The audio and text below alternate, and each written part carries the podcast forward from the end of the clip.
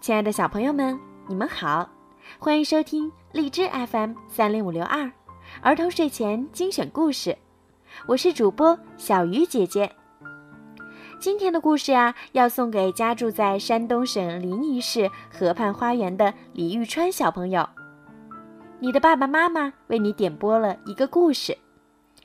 爸爸妈妈想对你说，亲爱的宝贝，你很聪明伶俐。但是缺乏面对困难的信心。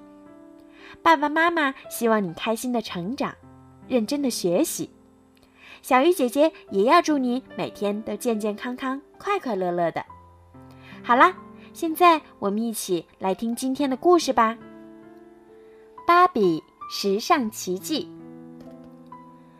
芭比带着小狗猪猪来到巴黎，看望米莉森特姨妈。米莉森特姨妈经营着一家时装店，米莉森特之家。见到姨妈后，芭比意外地发现，时装店里非常冷清。原来，对面的杰奎琳时装店抛弃了姨妈的作品，导致米莉森特之家难以继续经营。姨妈的助手爱丽丝带芭比来到阁楼，在一个古老的衣橱底下。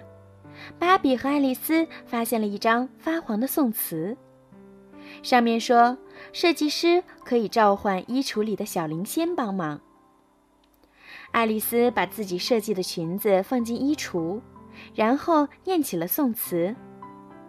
不一会儿，三个小灵仙飞了出来，他们施展魔法，把裙子变得闪亮耀眼。爱丽丝拿着被施过魔法的裙子来到了大厅。这时，一位女士走进店里，她看到爱丽丝手上的裙子，忍不住叫起来：“这条裙子太美了！”她立即付钱买下了这条裙子。芭比想到，如果爱丽丝设计出更多时装，再加上灵仙的帮助，米莉森特之家就可以举办一场时装秀。重新赢得顾客。爱丽丝赞成这个办法，两个女孩立即忙碌起来。爱丽丝画设计稿，芭比忙着裁剪，灵仙们在成仙的作品上施加魔法，一件件闪亮的服装诞生了。看到他们的成果，本来灰心丧气的姨妈被打动了，她决心和女孩们一起办好时装秀。杰奎琳注意到米莉森特之家的动静，他打起了坏主意。晚上，杰奎琳和助手达芙妮偷偷地潜入阁楼，抓走了小灵仙。回到自己的工作室后，杰奎琳命令灵仙们给他设计的服装施加魔法。可是，杰奎琳的作品毫无美感。灵仙们说：“如果对没有美感的作品施加魔法，后果……”会不堪设想。杰奎琳根本不相信，他逼迫灵仙们为他的作品增添光彩。在米利森特之家，芭比和爱丽丝发现灵仙们不见了，爱丽丝非常沮丧。芭比鼓励她坚持下去，大家继续忙碌，一直工作到深夜，才疲惫地睡去。晚上，小狗猪猪看到不远处有亮光在闪烁。那正是灵仙们的求救信号。猪猪和小伙伴们潜入杰奎琳时装店，救出了小灵仙。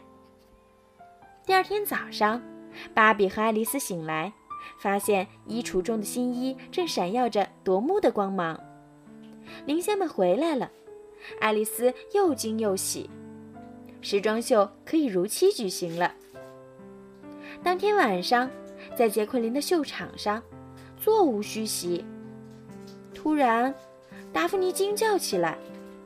原来，模特们身上的衣服变成了垃圾。观众们纷纷离席退场。此时，对面的米利森特之家灯火通明，看起来就像一个粉色王国。观众们都涌进了米利森特之家。很快，观众席就坐满了。看到满怀期待的观众。爱丽丝既兴奋又紧张，芭比鼓励她：“相信自己，我们一定会成功的。”爱丽丝也坚定的点点头。聚光灯亮起来了，米莉森特走上舞台宣布：“时尚奇迹秀现在开始。”接着，模特们穿着华美的服装闪亮登场了。舞台上闪耀着创意和时尚的光芒，每一套服饰都牢牢地吸引着观众们的目光。最后，芭比上台了，她的礼服在魔法的点缀下熠熠生辉，光彩夺目。米莉森特、爱丽丝被簇拥着来到舞台中间。